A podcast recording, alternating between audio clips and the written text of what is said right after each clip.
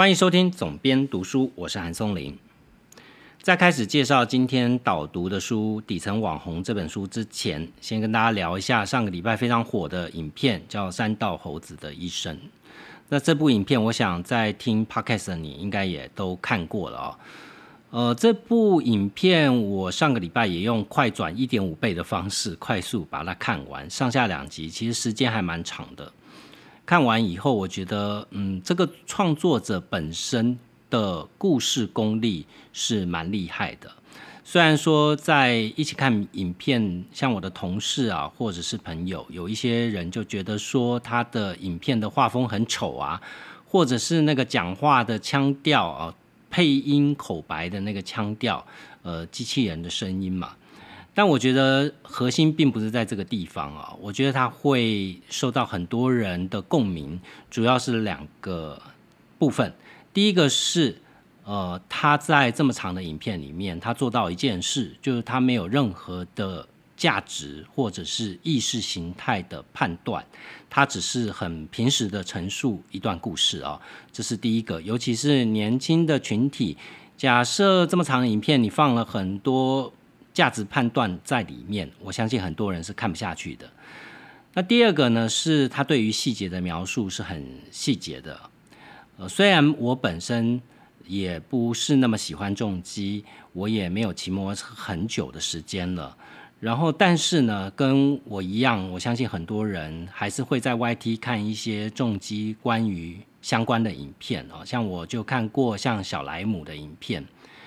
那对于重机的一些基本常识还是有的哦。那你看他的影片就会发现，其实细节蛮多的。那就连一些国内的网红，在重机领域的网红都说，诶，他对于细节的描述，代表说他一定混过车圈了，他一定本身有玩过车。那我觉得玩过车这一件事呢，也不是全部了，重点是他在影片里面。动画的细节描述了很多，像我的作者 Sway，呃，买房达人的 Sway，他在他的脸书就 po 了文说，呃，在里面看到这个三道猴子的家哦，里面满满都是壁癌，所以提醒大家，最近下雨又多，请留意你的房子是不是有壁癌的危险，或你在买房的时候要留意有没有壁癌的风险哦。那我觉得这些细节的陈述哦，就是这部影片能够引起很多人的共鸣，引起非常多人的代入感最重要的原因。那提到山道猴子的一生这部影片，主要是因为我在今天已经出版的这本书叫做《底层网红》这本书里面的故事，其实就是在这个世界，在各个不同领域里面。像三道猴子一样哦，想要透过社群这样的工具去求得翻身，乃至于可能做了一些错误的决定，哦，导致一些不可逆的后果。所以我觉得其实是非常之巧啊。当然，这本书我是在去年，我们是在去年拿到的版权，然后中间经过翻译，中间我也在思考说出书的时间点是不是能够切合某一些。呃，社群上面的一些事件，没想到就刚好碰到了三道猴子，让我觉得说，哎，在看这个影片的时候，一直去联想我曾经编过的这本书。那这本书呢，叫《底层网红》，它的作者哦，其实是英国的一个调查记者，他在英国的电视台服务。那同时呢，他也在很多知名的媒体，像是英国的《卫报》撰写专栏。他曾经有多次入围英国新闻。英国的新闻奖这样的资历啊，那这位作者他叫做西米恩·布朗，其实他本身呃就是底层社会翻身的一个代表，他自己本身是牙买加裔的英国人，所以他在英国呢也是属于弱势的少数族裔。他小时候成长的背景是在伦敦郊区的贫民区哦。那在书上的自序，他一开始提到说，他小时候的成长背景，像他们那样的贫民区，念的学校是英国吊车尾的学校哦，所以在学校里面就会可以看到，像这样出生的孩子要能够能够翻转他的人生，基本上只有两条路：一条路是想办法念书，取得好的学历；另外一个就是像街头的帮派哦。他提到说，在他成长的背景里面，像五角这样的饶舌歌手，是他们呃同样时代成长的孩子们，贫困地区的孩子们心中不可磨灭的偶像。他们都觉得说，翻身就靠此一举啊，就是像五角这样哦，在街头里面取得自己该我的钱，我要从街头赚回来哦，类似这样的一个价值观。所以，当他要用网红这个主题来去写一本书的时候，他的切入角度也跟一般我们传统上面看到的写法不太一样。他是从整个社会文化的结构，以及跟网红伴随而生的产业利益的结构来下手。从这里面去找到相关的案例，从这里面去爬输出为什么他们要为此而做出一些牺牲，而这些牺牲有没有换得他们原本想要的结果？其实就像山道猴子的这个影片一样，像这个影片里面讲，猴子是一个三十七 K 的大夜班的工作人员，那他买了一台重机。我们可以知道，在影片里面讲的公升级重机，大概都是一个数十万台币以上的，即便是中古车，这么贵价的一台车，你还有改装的花费，你还有养它的一些花费哦，所以对于他微薄的收入来讲，是一个吃重的负担。那我记得在这个影片一开始就讲啊，他说其实技术还才是最重要的。他那时候还在骑所谓的塑胶车哦，小排量的这个轻轻轻型的挡车。那他就说，技术才是最重要的啊，重机那些没有技术的算什么啊？但是呢，他还是踏上了重击之路。为什么？因为帅啊，因为可以引来关注，因为粉丝会增加。那因为粉丝会增加呢，所以哪一天我可能会成为网红，我就可以。开发我的周边商品，卖贴纸，或者是有人找我代言哦。所以呢，这样的价值观，其实在这一本《底层网红》这样的书里面，其实是屡见不鲜的。这本书里面，呃，囊括了社会各层面八个领域底层网红的故事。这里面不管是跟时尚有关，好想要把自己身材打造成跟网红一样，或者是。在经济上面非常困顿，想要一夕之间能够有财务自由的机会，所以花了很多钱去上了很多课，去投入一些看起来生活光鲜亮丽的所谓的专职投资人，或者是所谓的交易员，好，投入他们的麾下去上他们的课，付了大笔学费，每天跟他们呃。花天酒地，看起来光鲜亮丽，但最终你花的钱还是你的积蓄啊，你的老本。所以这里面的这些故事呢，其实都在描述我们看不到，在现实生活里面看不到那冰山的百分之九十五。这是为什么呢？因为我们大多数人呢，其实如果你仔细去想想，提到社群，提到网红。你会想到的，可能都是那些成功的案例，可能都是那些创作者愿意跟你分享、愿意剖出来的那些东西。我想，社会真实的世界上面，大家都有各自的无奈，但是呢，在社群上面看起来却是一片的美好哦，每天都是吃好喝好，每天都是快快乐乐，非常幸福。那为什么社群上面会跟真实世界有这么大的落差呢？如果你用这样的观念回头去看，所谓的网红这样的职业，好，特别是现在的应届毕业生，如果你问现在应届毕业生说你毕业以后要做什么工作，网红绝对是名列前茅的明星职业啊。那为什么这么多人想要投入呢？因为它有可能。而且大家可能认为说他的机会比较多，他成功的机会比较高，哦，所以我们大家要做那一只在风口上也会飞起来的猪哦，所以投入它总比投入一些夕阳产业来得好。那但是呢，往往我们就像看社群里面那一些光鲜亮丽的生活一样，我们会忽略掉冰山下面的百分之九十五。也就是说，跟所有的一般的职业一样，永远能够成功的人都是少数人，大部分不能成功的人就是金字塔里面比较中低的底层哦。但当你一头热的想要去投入，你就不会去想到那冰山下的百分之九十五了。所以这本书呢，严格来讲，虽然你看这些故事，直觉的反应你会觉得说，哇，这是一个劝世的书啊，这是在告诉你说网络世界有多黑暗的书啊。其实不是的，我反而是从另外一个角度来看，它其实是教你在网络这一片全世界竞争最激烈的红海里面，怎么样避免踩雷。怎么样少付出一些代价，能够取得相对成功的一本劝世或者是一本工具书啊？前面讲到这本书的作者西米恩布朗，他他的出生背景本身成长在贫民区，所以呢，从他成长的过程里面，他发现了，他说在越来越难成功的年代。也就是说，对年轻人来讲，成功的压力越来越大，每一个人都想要成功，但是方法却越来越少。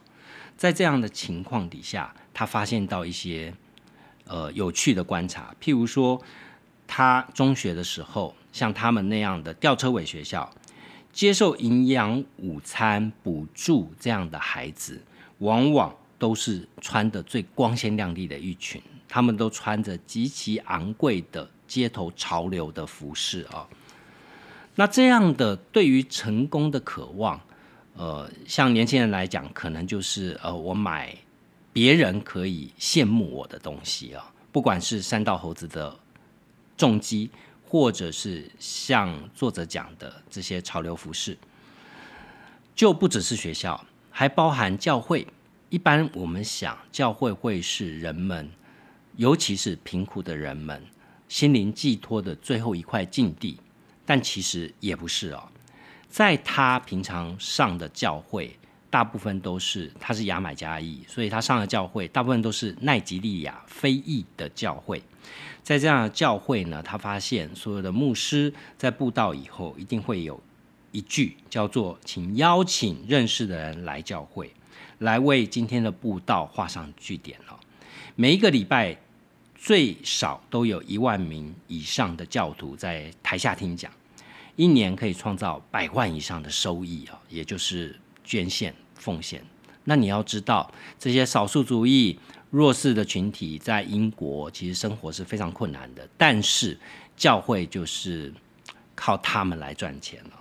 那他们的牧师呢，也因为不断的去上基督教的卫星频道，而得到很多成名的机会啊。这些牧师呢，其实他们都是像企业的教练一样，他会不断的透过布道的过程去宣扬，让他的教众要去模仿富人的心态，要提高产量，因为上帝啊不愿意他的追随者一贫如洗。他承诺，如果只要你供奉给上帝金钱，就是等于在播种，如此才能实现丰饶的生命。所以连我们。印象中，连我们认为的是一个贫苦人家的一个心灵最后的境地，都成为了所谓的名利场的时候，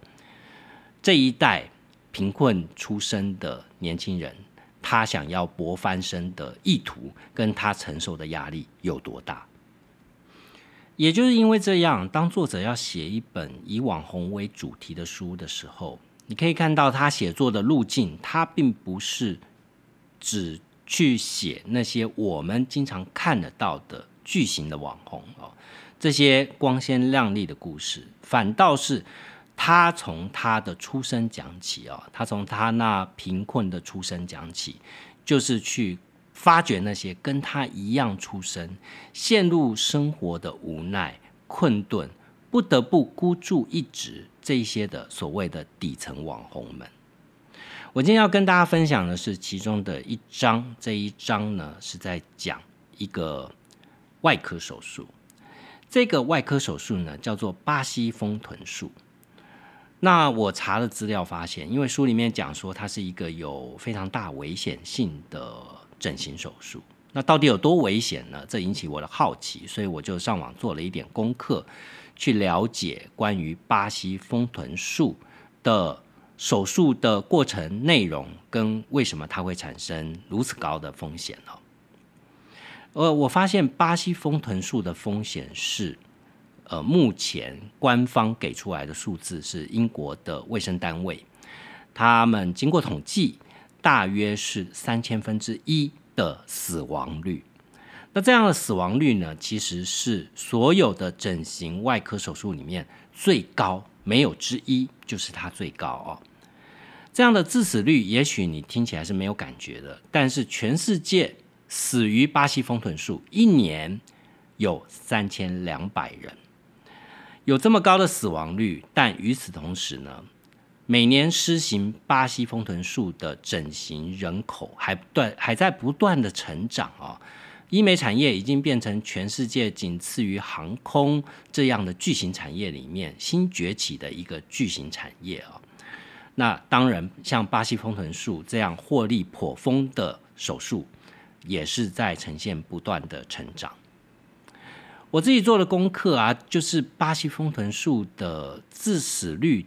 居高不下的原因，因为这里面让我一件很好奇的事情是，在现今科学跟医学都不断的进步的情况底下，为什么这样的手术经过了这几十年？巴西丰臀术是在一九六零年代被发明的，所以距今其实也已经超过六十年的时间了。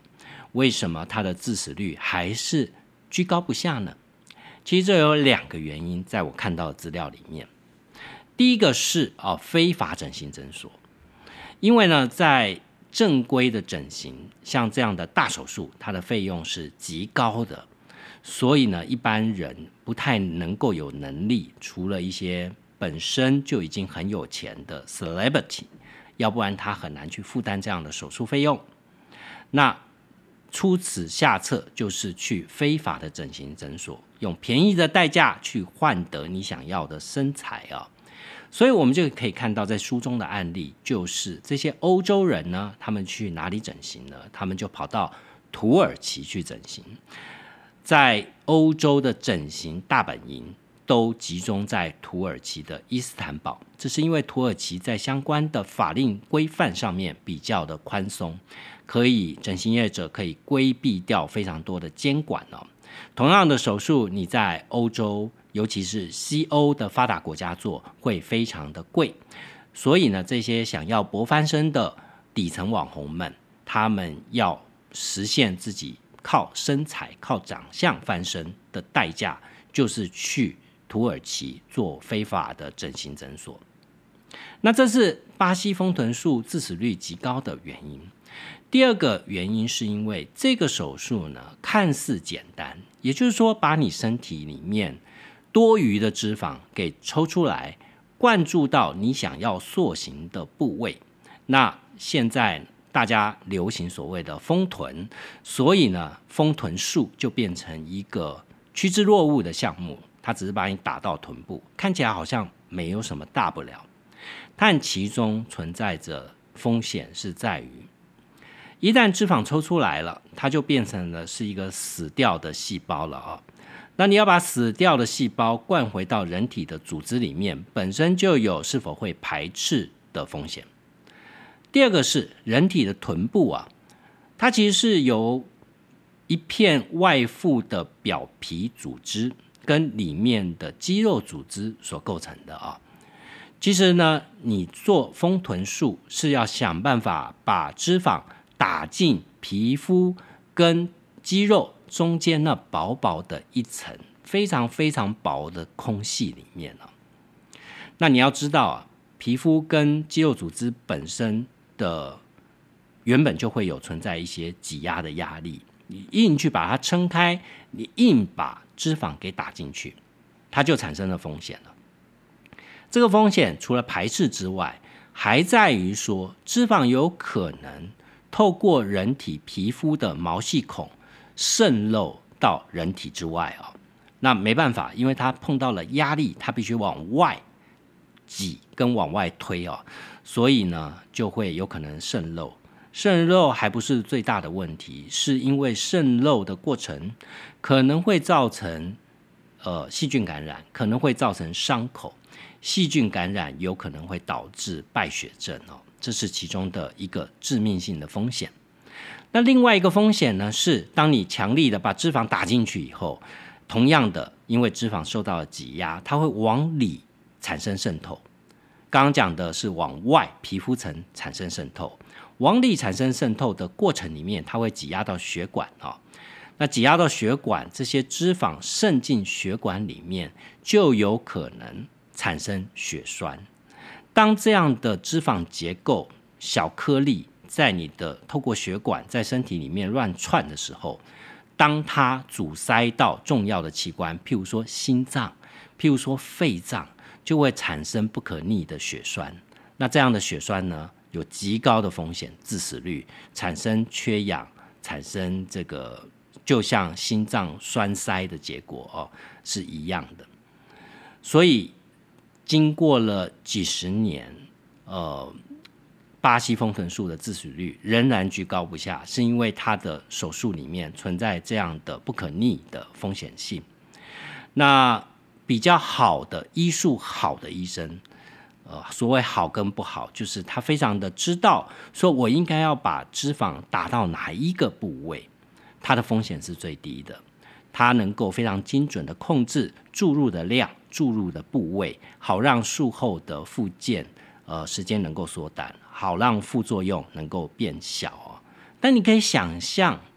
这样的医生医术非常的高超卓越，他非常知道要如何操作，能够避掉致死率。这样的医生，他的费用绝对不会是便宜的哦。所以这也就是陷入了一个罗生门，就陷入了一个死循环。对于巴西丰臀术为什么不断产生如此高的致死率，产生如此高的死亡率，而无法去被克服的主要原因，其实跟大多数的外科手术一样啊，巴西丰臀术一开始的发明也不是因为要变美这件事哦。呃，发明巴西丰臀术的医生其实就是巴西人，巴西丰臀术当然是以巴西崇尚。呃，丰满的臀部这样的国情，我们可以看到每年一度的嘉年华，呃，大部分的舞者哦都是裸露他的臀部哦。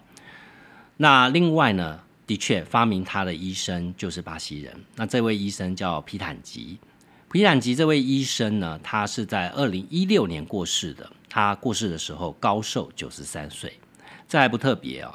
特别是他已经成为巴西的非常知名的，类似像国民英雄一样的人物。他在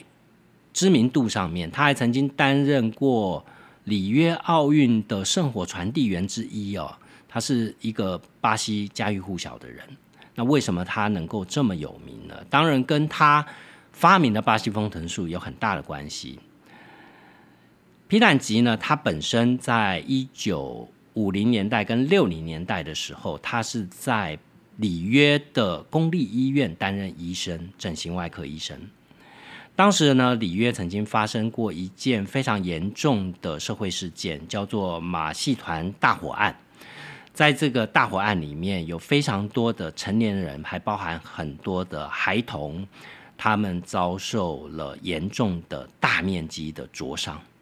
所以那时候呢，皮坦吉他很大的工作就是在帮这一些呃患者来做后面的复健的整形手术。那时候呢，他就去做出了把人体的自体脂肪拿来去填补到身体所需的，因为受到严重灼伤的其他部位。当然，你必须要覆盖你其他良好部位的皮肤。你必须要再把脂肪注进去啊。那他也因为手术技法的卓越，他开启了很多不同类型的手术啊。巴西丰臀术只是其中一项，那因而声名大卓著。在接下来的七零年代跟八零年代，他有名到什么程度呢？他有名到纽约纽约杂志哦，用“整形之王”来称呼他。知名的德国新闻杂志《明镜周刊》更称他为是拿着手术刀的米开朗基罗。他这么的有名，在当时有非常多的政商名流，非常多的明星。去巴西专程的找他做整形，那时候他们讲说，我去巴西度个假，可能就是意味着他去皮坦吉的诊所来去整形。从某个角度来看，皮坦吉虽然靠整形手术赚了很多钱，但是他还是一位仁医啊。在他的诊所，他其实一直有一句座右铭，他说：“真正苦的。”这些受创伤的人苦的不在于他创伤的本身，而在这些创伤所带来生活上的种种歧视与不便。所以他把这句话当做他行医的一个座右铭，乃至于他的诊所，即便他功成名就赚大钱之后，每一周他仍然固定的播出一天的时间，完全没有报酬的为贫困、为贫穷的人免费看诊。免费动手术啊，也就是因为这样，他在巴西才会有如此高的一个声誉。那今天讲到巴西丰臀术啊，它的一个起源的小故事，十至六十年之后的今日，巴西丰臀术都是什么人在做呢？这书里面提到，一开始就提到了一位小网红，这位小网红叫做雪瑞斯。他描述雪瑞斯是一个现在二十三岁，是一个两个孩子的年轻妈妈。作者说，他采访之前，雪瑞斯就问他说：“你要不要看我的胸部？”哦，这里面没有任何暧昧的意思，而是雪瑞斯半边的乳房中间有一道开放性的伤口，这道开放性的伤口甚至已经到了有点腐烂发臭的地步了。雪瑞斯说呢，他从十八岁以后就开始固定整形。整形对于他就像喝白开水一样。他做过全身的抽脂、自体脂肪的移植、瓷牙贴片以及巴西丰臀，连最凶险的手术他也做了。哈，他说他为什么要做呢？是因为在网红的经济战中，长相就是货币啊。他想要一个不需要套滤镜。就可以呈现完美身材的一个身材啊！我不需要经过修图，我直接在 IG 上面就可以 PO 出来。他认为整形是一个投资自己未来的重要投资、重要的付出哦。雪瑞斯花了时间，花了很多金钱，那他的资讯是从哪里来呢？到底是谁帮他做的手术？让他半边的乳房呈现一个腐烂的状态呢？他其实都是在网络上找到的讯息，找到了很多同样的想要重新雕塑自己的身材，想要在网络上争取到更多的追踪，争取到更多的关注，甚至争取到更多的商业合作机会。这些美眉们，他们的社群从这里面去找资讯。不约而同，他们都推荐了这样位于伊斯坦堡的非法整形的诊所哈。那这样的整形诊所啊，他们的做法是什么呢？他们的做法其实手术啊，都是用非常结合旅游的方式。我也上去看了这些整形手术的网站，基本上呢，他们就把他们的产品打包变成一个巴西丰臀术加上。伊斯坦堡四日游的一个概念哦，也就是说，你到了机，你机场落地之后，有人会接你，然后到下榻的饭店之后评估，之后动手术，动完手术就可以快快乐乐的进行伊斯坦堡的两日游，类似像这样的话术。雪瑞斯说，他的手术前后持续了九个小时，期间他的血氧严重下降，后来大量失血。但是，即便是这么严重的状况，术后仅仅四天内，诊所就告诉他你可以出院了，你可以回家了。当雪瑞斯回国之后，他的身体状况急转直下，最后还被送到医院去。医生告诉他一个让他不可置信的现实。他说：“你在国外动手术的时候，可能是产生了血栓，没有获得及时的处理，导致患部严重感染，细胞不断坏死，所以你的乳房才会开始腐烂跟溃烂哦。”作者说，他追踪另外一位小网红长达超过一年的时间。啊，这位网红叫做乔达。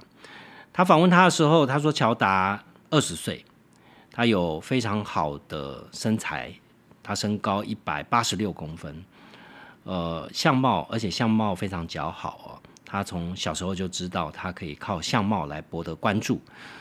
所以呢，当乔达。出了他十六岁毕业以后就没有再继续念书了，因为他们家境也不好，所以他就出去找工作了。呃，参加的是所谓的学徒制的工作。学徒制的工作其实收入非常的少，他也付不起像样的房子的租金，所以生活过得一直非常的拮据。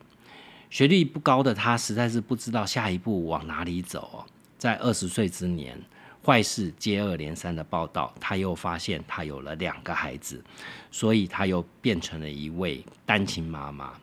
自己都养不活了，还要养活两个小孩，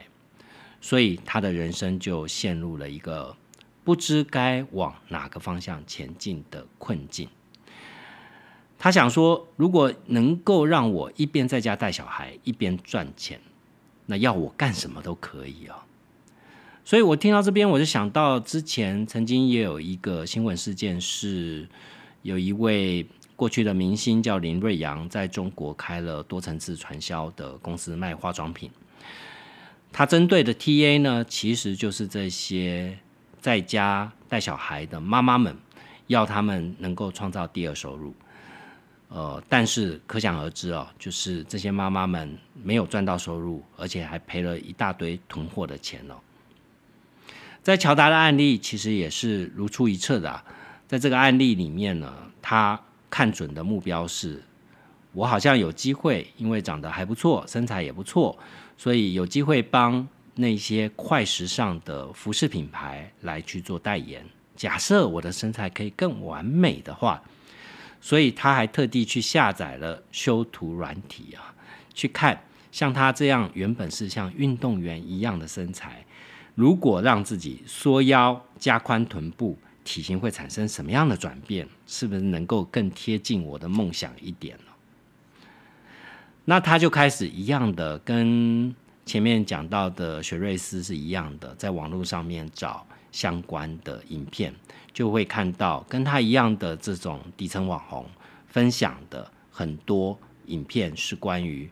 我的巴西翘臀大公开。哦，或者是详超详细手术记录这样的影片，那这样的影片呢，就成为他们去做整形手术的重要的参考依据啊。前面讲到雪瑞斯，他的状况是到他的这个皮肤组织都已经溃烂了，乔达的状况也没有很好啊。但是你可以在他的社群上面看到啊，当他做完整形手手术以后，他破到社群上面的破文是。我解锁标准，我解锁标准的 IG model 身材了。他跟大家分享的还是光鲜亮丽的那一面呢。他觉得他很幸福，他总算达成了他的第一个目标了。但是这样的幸福是会痛的。手术过后，他一直觉得某一些地方会有伤口，奇痒难耐但你会发现呢，这些微型网红在他的手术。之后，呃，碰到了手术失败，碰到了身体状况被影响，他们也没有办法得到正当的赔偿，或者是甚至去呃卑微的去要求再去针对失败的手术去做修补，这样的要求都达不到。那为什么呢？其实关键并不在于说，呃，相关的单位没有帮助，或者是。呃，法令的不齐备哦。重点是在于说，这一群要去做巴西丰臀术的美眉们啊，他们呢其实是也不好意思把这些碰到的状况说出来，因为在他们的同温层里面，大家都是在分享术后整个身材一百八十度的大转变，分享都是好的那一面。呃，这些人会一起去取暖，但是呢，对于我所遭受的，当我的乳房组织溃疡，当我的脂肪组织从我的屁股的皮肤去溢出来的时候，我却不敢分享，这样呃自己的权益受到损失，或者是分享这些看起来不是太好的事情哦？也就是因为这样，这些非法的整形诊所就抓准了他们这样人性的弱点哦，就予取予求。但你说啊，帮这一些整形诊所做广告的这些做代言的这些网红，他真的就真的拿到好处了吗？其实，在这书里面呢，作者也去采访到了整形诊所这些在土远在土耳其的整形诊所。幕后的老板哦，那这些整形诊所它的操作是如出一辙的，他用免费手术交换的方式去换取有一定的知名度，譬如说粉丝人数大概一万上下哦，那他的 TA 辐射都是会是这些想做整形诊所的年轻女性这样的群体，他也不要特别大的网红，因为特别大的网红他的。群体太过分散了，他就是要这些半大不小的网红，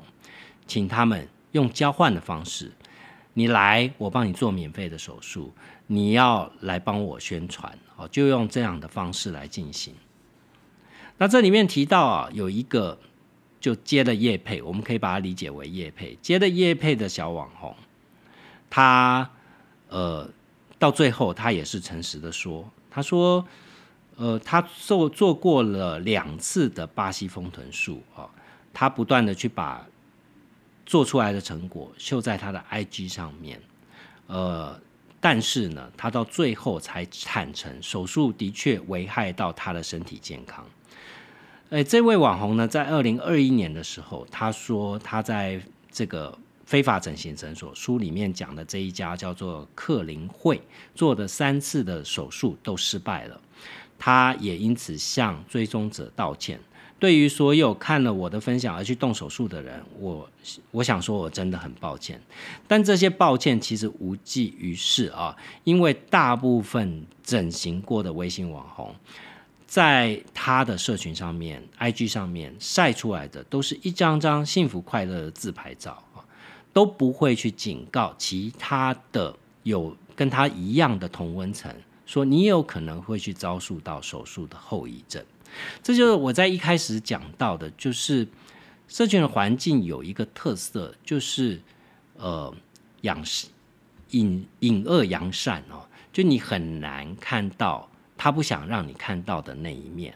当我们在关注追踪某一个人的时候，我们以为透过社群，我们可以完全的了解这个人。我们以为我们好像跟他很熟，但其实那只是他想让你看到的那一面。我想大部分人都是一样，包含我在内，我也不喜欢把我太多私人的东西泼到社群上面。我也是有会有思考，说当我这个泼出去，别人会怎么想我？我想大家都一样。所以在这一些一心想要透过巴西风臀术，想要取得。身材上面作为社群上面的一种货币、一种筹码，这些美眉们，你可以想知他们的处境呢？他们一则获得的资讯来源都是这些隐恶扬善的同温层，跟他们一样的网红们，因为他们信任他们，就是他们是同温层，彼此互相信任。但这些资讯呢，本身就经过了一层过滤，所以你得不到完整的讯息。第二个是这些非法诊所的有恃无恐啊。作者说他去访问了这一个整形诊所的创办人，他说这个整形诊所啊，这一位创办人他是土耳其裔，难怪他可以在土耳其开整形诊所。之前他在英国创业过非常多次，有开过餐厅，有开过各式各样的创业，但都不成功，一直到整形诊所。他发现了一个致富密码，也就是说，我透过免费的手术，透过交换的方式，我让这一些网红们帮我宣传，呃进一步让他帮我带来生意啊，那我必须要付出的代价，也就是交换免费的手术，我甚至连钱都不用付哦。那因为它又属于境外哦，也就是说它并不在英国境内，所以这一些美眉做手术，即便手术不成功，即便有极高的副作用，甚至死亡，都无法追溯到这个法律的相关责任，没有管辖权的原因。你或许会怀疑说，这样的手法有用吗？到底有多少人哦会因为这样的方式而尝试危险的手术？事实上还真的蛮多的。这里面他采访了另外一位小网红，叫做 Yasmin。那 Yasmin 呢，他本身呃就是跟整形诊所有合作呃这样的一个网红。他说，整形诊所一开始啊，就是用交换的方式啊。他拿 Yasmin 那时候第一次是拿血袋，他拿他的血袋做第一次的手术。接下来他在 Snapchat 上面去 po 他的成果照片。他发在上面的照片得到很多回响啊，误打误撞发现说，只要他一 po 类似的文章，回响都很高哦，所以他的频道就慢慢的变成说在分享整形的经验其实他的订阅人数也不多，很少，订阅数低到什么程度？只有一千人，最高观观看次数大概是八千次哦，所以在 YT 界算是一个连小虾米都谈不上。但是呢，这样的频道啊，其实就是这些非法诊所最喜欢的。为什么呢？因为呃，我前面有讲，就是会看这些频道，代表他真的有心想要做整形嘛。他说，整形诊所他要的是跟素人一样的女生，但又不能是默默无名的素人，因为他完全没有流量，所以就要像他们这样有一点流量的素人来去讲。哦，才有说服力。后来这些整形诊所发现亚斯明他拍的影片，分享整形的影片是蛮有用的，所以就开始谈所谓的合作啊，谈亚斯明可以派得上用场的地方。诊所提供开给他什么呢？其实就是提供给他免费的手术。他说呢，呃，你帮我。我帮你推，所以你就不能跟我收钱吧？所以他就跟诊所签了约，呃，在这个诊所里面就做了封臀，呃，他做手术呢，其实也不需要担心机票或住宿，呃，诊所会帮他出机票钱，另外呢，住宿就可以住在他们诊所的里面哦。你现在这样来看，其实他付出的代价也没有很多，我其实觉得蛮怀疑，就是说这样的。商业交换哦，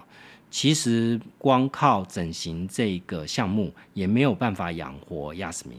那亚斯敏的心态其实也是很单纯啊，他可能就是觉得说我做手术不要钱就是赚到，另外这个不要钱的手术可能可以帮我冲高我的追踪追踪人数哦。但他没有想到的是，他怎么冲？呃，也就是这样哈，也就是只有这一些追踪人数，到最后呢，他还是成为呃这些整形诊所宰客的一个工具。那亚斯米说，呃，他的分享大概都有三十几个人来去问他，所以光整形手术从他这边接到的订单就有三十几笔以上。那不要小看三十几笔啊，这只是其中一个一个整形诊所，像这样微型网红，他可能合作的是上百个哦，所以呃累加起来就是一个非常可怕的一个金额数字。但即便像亚斯明这样透过整形真正赚到流量，又赚到些微的利益好处，这样的底层网红来讲，他其实还是有感慨的哈。就即便像他们，他们也真正能够意识到说，呃，这样的非法整形手术透过社群不断的传传播，呃，然后没有去详细说它的缺点，呃，造成事后的一些不良反应的情况底下，这个事情会有多严重？我想他们也不是不知道，只是人都是为了呃你的生活而去奋斗，所以呢，呃，它存在着一些无奈啊。他说，他现在最担心的事情，亚斯敏，他现在最担心的问题是，他觉得来问他问题的这一些受众，这一些想要去整形的人，年纪是越来越小了哦。这件事让他感到非常的担心。他担心呢，特效滤镜打造出来的逆天颜值，其实是会让人越陷越深的。那虽然他也是靠这一步一步走过来，但是他发现，呃，在他后面跟他走一样路径的这些年轻的群体，可能他是从二十岁开始整形，但现在来问他的，可能都只有十六岁哈。光就只是底层网红这第二章哈，在讲整形手术跟底层网红之间的关系，作者就访了五六个左右的案例，好，这些案例都是实际上他们有做过整形手术，有一些还跟整形手术有过合作，而且他还访问过整形手术的呃诊所的负责人哦。那他访问的过程，其实即便他是一个记者。整形手术的负责人，呃，还不断的去鼓吹他说：“你想要做什么，来我这边做，免费哦，我让你免费体验。你觉得，呃，不管是你的鼻子不够挺，还是你的眉毛不够粗，还是你那那个生殖器不够大，哈，整形手术都可以让你圆梦。”他就在想说，连我这样已经到了一定年纪的社会人士，都要。不见得能够接受这样的呃无情且大量的行销轰炸哈，就是说他虽然是一个记者嘛，但对方其实也没有在怕的，也就是无止境的推销，因为他觉得男性是男性的整形市场是另外一个处女市场，是一个有庞大商机的未开发地，所以他要把跟底层网红复制的这一套。用在男性市场上面哈，那他就说，万一这些年轻的小男生哈，就很有可能哦，就招架不住，进而就可能说啊，那我跟你用换的，我来尝试一次哦，我付多少钱，然后我帮你剖文，造成了整个同文层群体有更多人去尝试这样的非法整形手术。这就是关于巴西丰臀术啊，在《底层网红》这本书里面讲到的。呃，第一一些小故事啊，那这些小故事其实回头来看，是不是跟三道猴子很像呢？那这本书里面其实有各自其他不同面向的，我在下个礼拜的节目我会再去介绍啊。这面书还包含是呃，譬如说里面让我留下很深刻印象的一个案例。他说，呃，大部分的微型网红、底层网红人数大概数千人左右啊。那他们都把自己是否能够在网络上有发展的一个关键重点放在能不能接到代言，能不能接到代言是很多底层网红的一个信心指标。如果开始有了第一个代言，他们就会觉得说：哈，以后我可能真的可以靠社群来赚钱哦。所以呢，就有一家企业呢，他看上了这一点。当做他们获利的最大武器哦。这家企业号称它是时尚品牌，他要找非常多的代言人，所以他就发信给非常多这样几千人左右的微型网红。那信里面就会写到说：“欢迎你，希望你可以成为我们品牌的代言人。你可以在下面这个链接连上我们的商品网页。”并从中选取你想要体验的赠品。我们给你这样的赠品，你只要在你的天文上面标注 hashtag 我们的品牌名就可以了。这不需要你付出任何的购买这个商品啊。那通常接到这样的邀请，哦，这些微型网红、底层网红都会觉得很兴奋啊，总算有人发现我了。我辛苦经营这么久，总算有人看到了，所以就二话不说就答应了，按照他所给的步骤指示。但在一头热的时候，往往漏掉了后面的一个陷阱啊。这陷阱就是说，商品本身不用钱，但是你必须要付支付一笔物流处理费。这个物流处理费是二十块美金。大多数的底层网红。二十块美金还好哦，我负担得起嘛。那你把它看作运费也很合理啊，对吧？所以就付了，乖乖的付那六十块美金。但是没想到的是，哈，这些商品其实都是淘宝货，也就是说，你可以在淘宝上面找得到那些耳环啊、项链啊这些简单的首饰。当你收到的时候，你去对那些成本都不到一块美金，连一块美金都没有。也就是说，五十九块美金都让这一家号称是时尚品牌的业者给赚走了。我看到这里哦，不禁佩服这家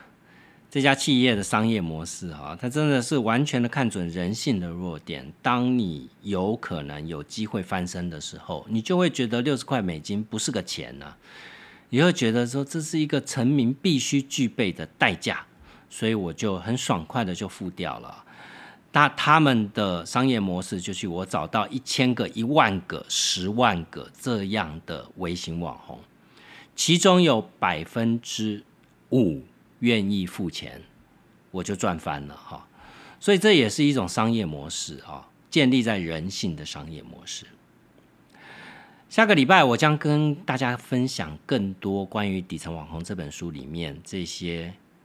呃微型网红的。故事就像刚刚讲到的这个六十块美金的故事哦，书中还有很多也很精彩。下个礼拜我会再做一期节目来跟大家分享里面我看到的一些故事。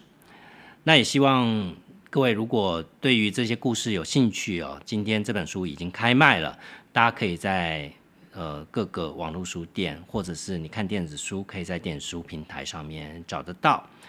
呃，我会在节目的资讯栏上面放上购书链接，有兴趣的麻烦去呃直接买书。另外呢，呃，做节目希望大家给予一些评价。我在停更之后，这些番外篇也有少数的一些回响。那当然，如果你有任何的问题的话，都欢迎透过 Apple Podcast 的留言，透过粉丝页好跟我互动，都非常欢迎。那新的节目计划呢，也会在今年的第四季来跟大家做一个说明跟宣布。谢谢收听，我们下一期见。